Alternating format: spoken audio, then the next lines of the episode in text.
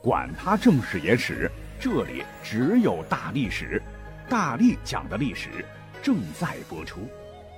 好，废话少，干货多，赶紧端硬菜。紧接古代八大刺客的上集，今天我们一定要把剩下的几位排满排好。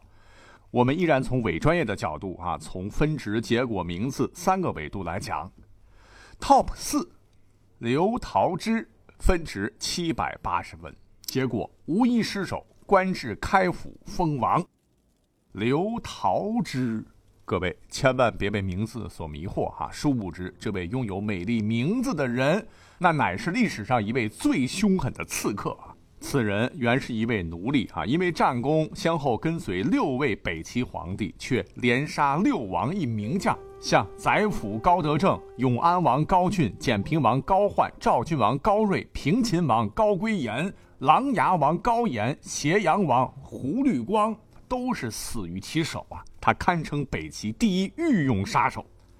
不过，鉴于之前我讲过哈，北齐呢大体上是一个禽兽王朝。刘桃之是受昏君之命，不分青红皂白，干净利落完成任务。从职业角度讲，他非常完美。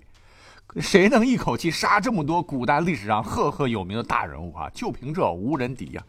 可是从道义上讲，我个人还是比较排斥的，因为北齐每一代君主那都不似人君呐，啊，竟然北齐还能存活二十八年，为什么呢？靠的就是三位名垂千古的著名将领胡律光、兰陵王高长恭、段韶。可是高长恭后来被北齐后主高纬活活害死，北齐最后的中流砥柱、对国家忠心耿耿的胡律光也被刺客残忍杀害，最终导致北齐灭亡。啊，这件事实在是令人痛惜啊！啊，故而刘涛之，你当杀手很厉害，但你在我这儿啊，绝对进不了前三。那本期八大刺客榜单排名季军的应该是谁呢？Top 三，袁子优，分值八百六十分，结果刺杀成功。袁子优单拎出来的话，你要说你知道他的话，我给你拍拍手。哈哈，那这哥们儿是怎么会上榜呢？你看他的简历哈，你就知道他有多牛了。元子攸乃是献文帝拓跋宏之孙，孝文帝元宏之侄，南北朝北魏的第十二位皇帝，魏孝庄帝是也。怎么样？没想到吧？哈，九五至尊竟然也沦落成了刺客哈。其实呢，也不能怪他了哈，因为皇帝他也有好赖之分呐。啊，据史载，元子攸。是姿貌俊美，身有勇力啊！若逢盛世，一定大有作为。只可惜他登基时太后乱政，朝纲败坏，遍地抗暴，斗争不休啊！北魏早已是风雨飘摇。更糟糕的是，他虽贵为皇帝，压根儿呢那就是个橡皮图章啊！朝政大权啊都在人家权臣尔朱荣一人手中。提起尔朱荣，哎，我能说他是个杀人魔头吗？哈！他在历史上统兵打仗，杀人无数也就罢了哈，他还干出了一件震惊天下的恶事啊！坐实了他无愧是北魏掘墓人的这个身份。他原本呢是地方的军阀，跟当年的董卓差不多呀。当政的胡太后和他的姘头啊一起密谋毒死了自个儿的亲儿子孝明帝之后呢。这个大军阀二朱荣闻之是怒不可遏啊，立马立了二十一岁的元子攸为帝，打着秦王的旗号杀入京师洛阳，直接将这个妖后和他立着三岁小皇帝扔入黄河，活活淹死。那为朝廷铲除奸佞，大功一件呐！啊，如果你真是忠臣的话，就赶紧恢复国家秩序，还政于新皇帝，这才是正道嘛。可二朱荣他偏偏选择了一条被后人唾骂的独裁之路，因为他觉得从边塞之地领兵，我好不容易回到朝廷做大官，一人之下万人之上，好不威风。可京城里边，呃，说实话，我根基尚浅，和这些个文武百官都不熟啊，今后怕不好控制朝廷啊。这时呢，他有个亲信，唤作费穆。给他出了一个前无古人后无来者的狠招，主公，您可以让新皇帝举行个祭天仪式，然后如此这般，如此这般呐。好，好，好，此计甚妙。不几日呢，就打着这个谎，要求满朝的皇亲国戚、文武百官至河阴这个地方啊，河阴就是今天河南孟津县东，举行盛大的祭奠仪式嘛。有司国体，通通不准请假。那大家伙哪知是计啊，都来了。等人到的都差不多了，而朱荣见个高台，四处张望，立马于上是大声斥责说：“天下丧乱，先帝暴崩啊，都是你们不能辅弼造成的。”而且朝臣贪虐，个个该杀！来呀，给我杀个干净啊！言毕，亲自率领骑兵一阵砍杀啊，直杀的是鬼哭神嚎，血流成河，不分良贱，不分品级，两千多人被杀得干干净净才罢手啊！史称河阴之变，整个恐怖气氛笼罩在洛阳上空，久久不散。北魏政权的统治中心被一网打尽。此时，北魏的实际权力就真真正正的落入了尔朱荣的手中。尔朱荣那相当满足了啊！为了表达所谓的忠心吧，强迫袁子悠娶了自个儿的女儿当皇后，并假传圣旨，把全国所有反对势力全部血腥镇压。那这个时候，整个帝国谁是皇帝啊？袁子悠？哼，毛都没长出来的娃娃啊！尔朱荣啊，就想着找机会取而代之，他当皇帝的野心也逐渐暴露了出来。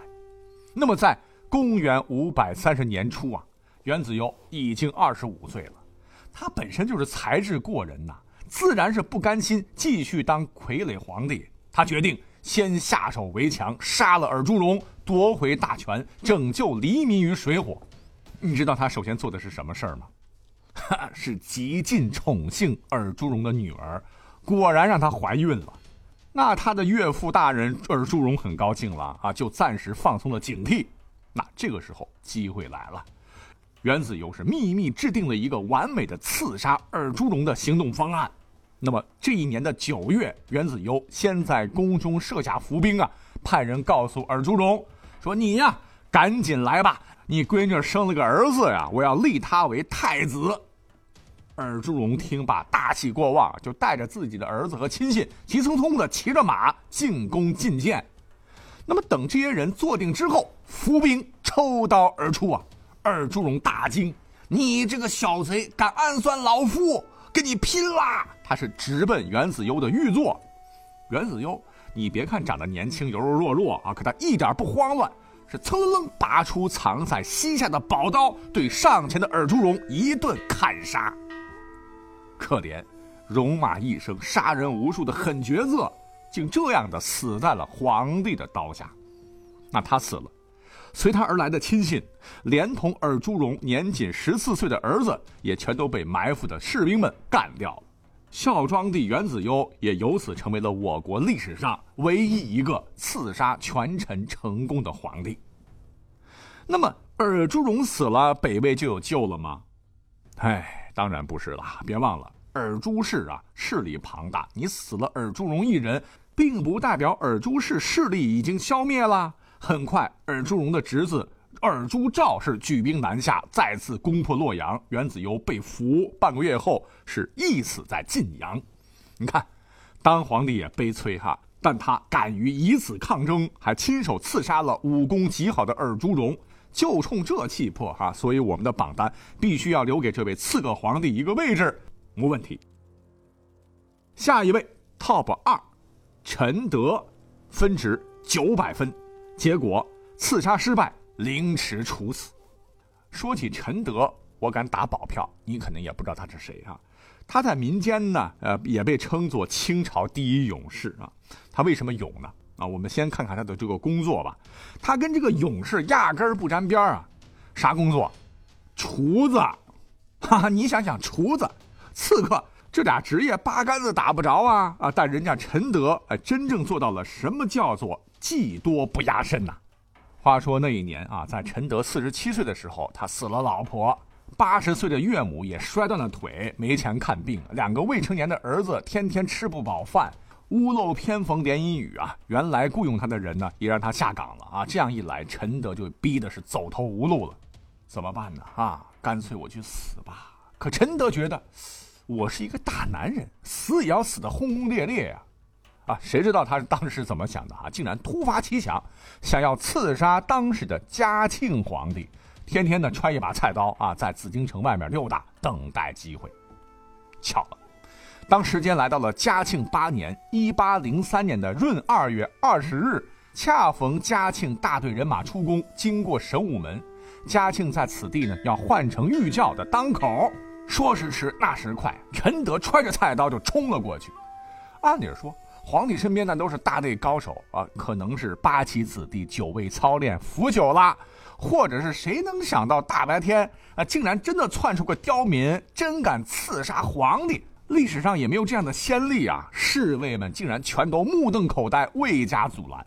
这一下，嘉庆帝真危险了，眼瞅着提着菜刀就要到皇帝的轿辇了。跟随皇帝身边的定亲王绵恩，还有一位固伦额驸叫吉旺多尔济。那还算脑子好使吧？皇上危险！这俩人赶紧冲过去和陈德展开搏斗啊！咵咵咵，两人被砍了很多刀啊啊！吓得这个嘉庆是浑身哆嗦，面无血色，转身撒腿就跑。那看着俩人和刺客都滚成一团了啊，血流如注，侍卫们这才如梦初醒，是一拥而上将陈德擒住。最终，嘉庆帝是没有伤到一根汗毛，但是气的也是吹胡子瞪眼睛啊！下令严查此事，追查此人是否有同党。清廷首先就怀疑啊，陈德敢刺杀嘉庆，那搞不好幕后会有一个庞大的反清组织啊！对陈德那是严刑拷打，满清十大酷刑通通上了一遍，把这个陈德折磨得不成人样。可陈德愣只有一句话：爷一人做事一人当。我是因为穷才要杀这狗皇帝的，与他人无关。你看啊，大刑伺候，死到临头依然不胡说，骨头这么硬，哎，真爷们儿也。那看到供词就这般简单呐，众人无不震惊。因为穷，所以刺杀皇帝，这也太荒唐了哈。那审讯官就很好奇，就问陈德：既然刺杀失败，你为什么当场不自尽呢？没成想，陈德怒目圆睁，厉色喝道：“民不聊生，皇帝无能，我就这般死了，岂不是白死？”说的审讯的全都无言了。好吧，定案，按照大清律例，此乃十恶不赦之罪，诛灭九族，凌迟处死。那等到行刑时啊，刽子手毫不手软，他是非常有经验啊，割你三千八百刀，少一刀你就死不了。一刀刀连削带刺，那真是生不如死的惨烈。开始的时候呢，陈德是闭着眼睛一声不吭，到一半的时候，他突然睁开眼睛，大吼道：“快些！”刽子手吓了一大跳啊！啊，自个儿行刑这么多人，都是哭爹喊娘，你竟然这般英雄！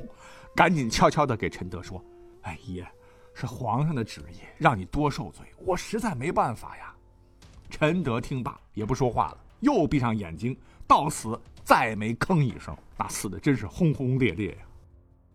那么说到这儿，你如果认为他就是个一般人啊，真的是报复社会，临时起意要杀大清皇帝，恐怕呢也排不进刺客榜单的第二名啊。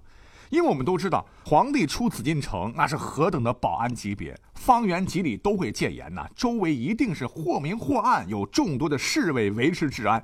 你一个手持菜刀的市井小民，怎么会有机会混入神武门呢？难道他真是很多历史学家认为的是一位反清复明的义士吗？所以 top 二给他了啊。好，最终的冠军 top one，景清分数一百。结果刺杀未遂身先死。景清哪个朝代的人？元末明初甘肃正宁人也啊，跟我老乡哈。他其实原来也不是刺客，而是个才华横溢的大文豪。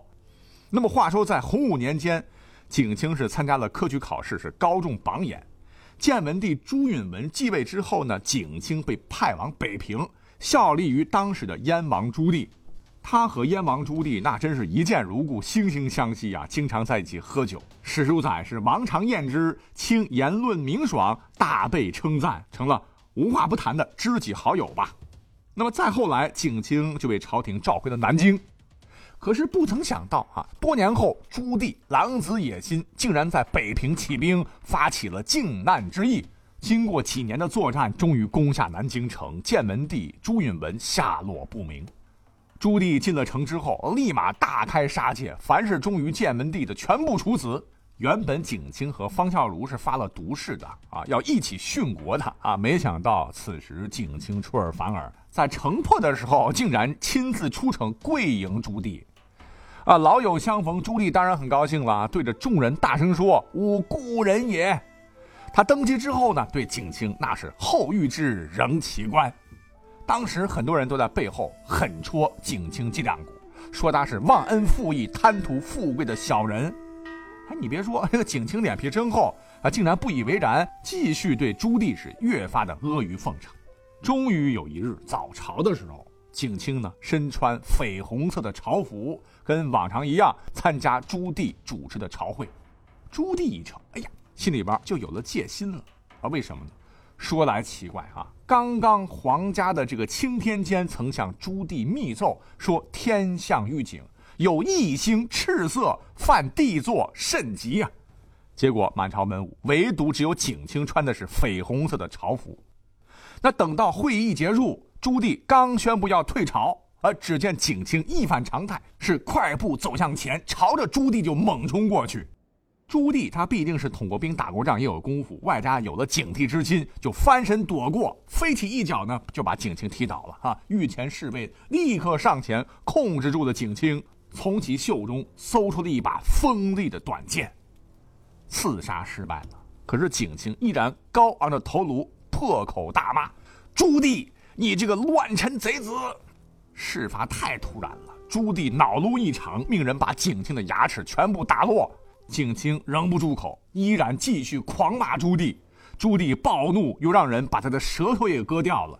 而景清却毫不屈服，含血直喷浴袍，吐了朱棣龙袍一身血。朱棣勃然大怒，下诏将景清凌迟处死。那比起刚才讲到的陈德，还采用了更加残酷的剥皮之刑，命剥其皮，草毒之，卸系长安门，遂折其骨肉。而从此以后，朱棣就经常做噩梦啊，梦清仗剑追绕玉座，醒来以后浑身冒冷汗，喘着粗气直说：“卿有违厉耶？难道他是化为厉鬼追我偿命了吗？”朱棣于是下令啊，命斥其族，击其乡，不仅杀光了景清的九族，还把景清村里的附近的这些乡亲们全都杀了，使得景清的老家从此村里为墟。哎，虽然说景清在历史上他的名气不如方孝孺大，可是呢，六百年来还是有人记得这位铮铮铁骨的英雄人物。比如我哈，我就特别愿意将其与“士为知己者死”的豫让并称。你看，千刀万剐、剥皮抽筋又如何呀？为国尽忠、为主尽忠，虽死无惧，这才是真正的大侠勇士也。排第一，无可厚非。好了，讲到这儿，我知道每个人心目当中都有自己属意的英雄人物的名单。那对于我排的这个名单，你怎么看？也欢迎大家来留言讨论。感谢各位的收听，我们下期再会，拜拜。